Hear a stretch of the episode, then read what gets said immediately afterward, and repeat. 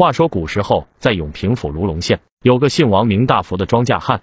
王大福种了十多年的庄稼，一年到头挣不了几个钱，老婆孩子跟着他挨饿受冻。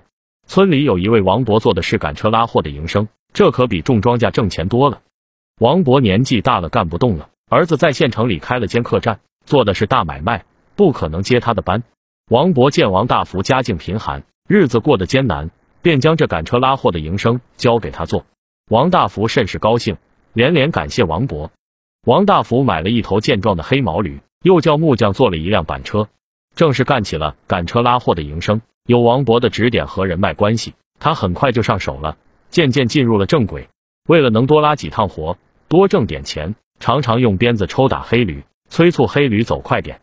转眼三年过去了，王大福已年近四旬，村里人皆叫他王老汉。一天。老汉帮村子里的一个染布坊拉些布匹给县城的店铺。王老汉驾着驴车走在官道上，不停的用鞭子抽打着黑驴，催促黑驴快点走。此时正是夏季，天气炎热。王老汉一手拿着葫芦喝水，另一只手还不忘拿鞭子抽打黑驴。一个在路边休息的和尚上前阻拦道：“施主，快住手！”王老汉满脸疑问的说道：“大师有何贵干？”和尚说道：“万物皆有灵性。”施主，万万不该如此虐待、抽打黑驴。我观此驴以前应当是头健壮的黑驴，如今瘦的跟皮包骨似的。你既要黑驴跑得快，又不给黑驴喝水，这怎么能行？你是干赶车拉货营生的，可以说你一家人皆是靠黑驴养活着。黑驴可是对你一家人有大恩的，你不该恩将仇报虐待它。所谓种善因得善果，只要你以后好生对待黑驴，让它吃好喝好，虐待它。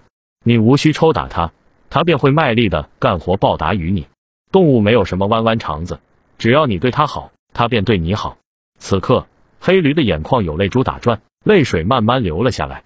可以想象，黑驴是在说：“知我者，大师也。”王老汉本就是个信佛之人，又见到黑驴流了眼泪，对和尚的话是深信不疑。王老汉对和尚施了一礼，说道：“多谢大师点悟，我今后定当好生对待黑驴。”和尚双手合十，说道：“施主能明悟就好。”说完便扬长离去。和尚走后，王老汉将葫芦里的水倒在手里，让黑驴舔食。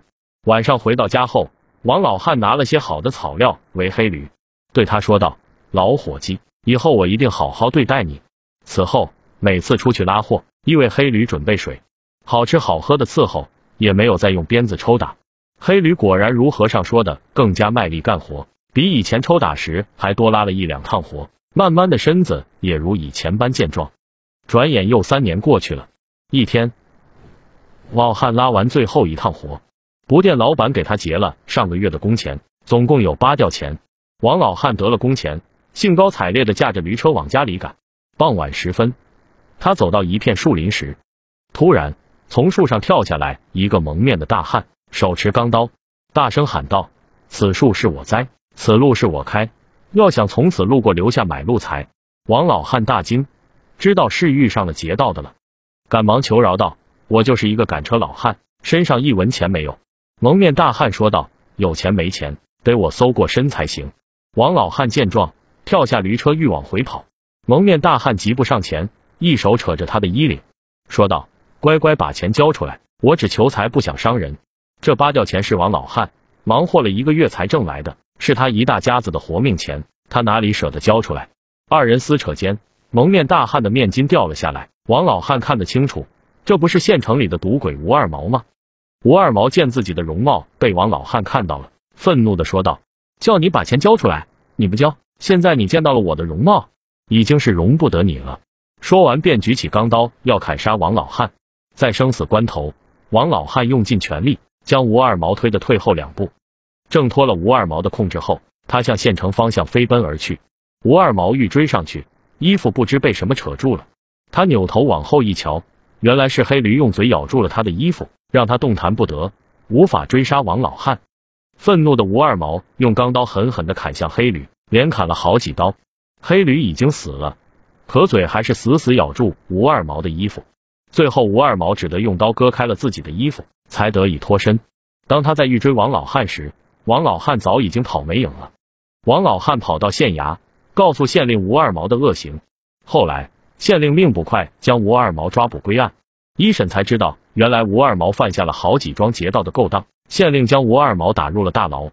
王老汉回到树林，见到黑驴惨死的场景，知道黑驴完全是为了救他，拖住吴二毛才遇害的，他心中伤痛不已。